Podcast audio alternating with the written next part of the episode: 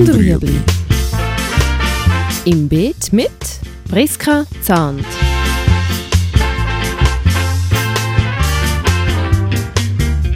Fragen rund ums urbane Gärtnern auf Balkonien. Heute Winterschutz.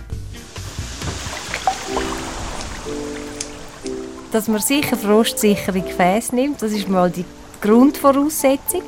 Wenn man kann, würde ich empfehlen, ein bisschen grosse Gefäße nehmen, also nicht einen Haufen so kleine Gängeli-Töpfchen, weil die einfach Eiswürfel werden im Winter.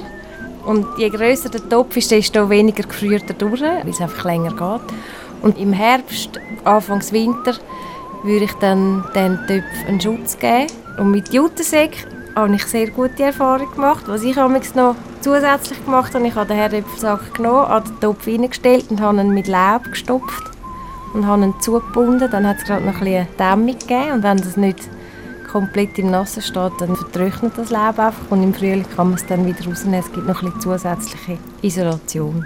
Oder man kann auch so die Klöpffolie, ich weiß nicht, wie sie heisst, Klöpffolie, genau die, die man dann kann verdrucken im Frühling. Oder dann halt um Klöpffolie noch ein bisschen Jute umbinden, dass es nicht so gruselig aussieht.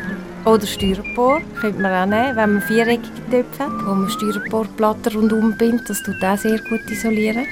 Und sonst halt einfach, wenn es die Möglichkeit gibt, zum Töpfe verschieben auf dem Balkon sicher ein bisschen an die Wand nehmen, ein bisschen zustellen, dass sie ein bisschen geschützter sind, wieder, dass sie im Sommer sind. Und dort schneit es dann wahrscheinlich gerne gerade her.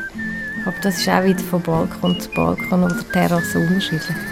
Da muss man ein bisschen aufs Wetter schauen und sobald es einfach kalt wird und unter Null geht, dann würde ich diesen Töpfen schon Schutz geben. Und, und was sich sicher auch empfiehlt, ist, solange man noch in Gartenlaune ist, würde ich das eigentlich machen und dann nicht erst im November. Das ist mir auch schon passiert, wo ich dachte, nein, ich hätte schon lange sollen, dem Topf einen Schutz geben und dann bin ich schon zugeschneit und dann ist es ein bisschen mühsam auch und nicht mehr so lässig zu machen, dass man das irgendwann Mitte Oktober, dass man einfach daran denkt, dass man das Zeug schon daheim hat und wenn das schon eingepackt ist, bevor der Frost kommt, macht das dann ja auch nicht. Also lieber dann eine Woche, zwei zu früh, wieder eine Woche, zwei zu spät.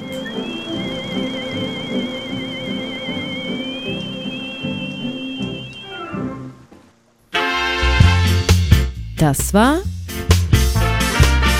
Gut und Rüebli. Haben Sie eine Frage?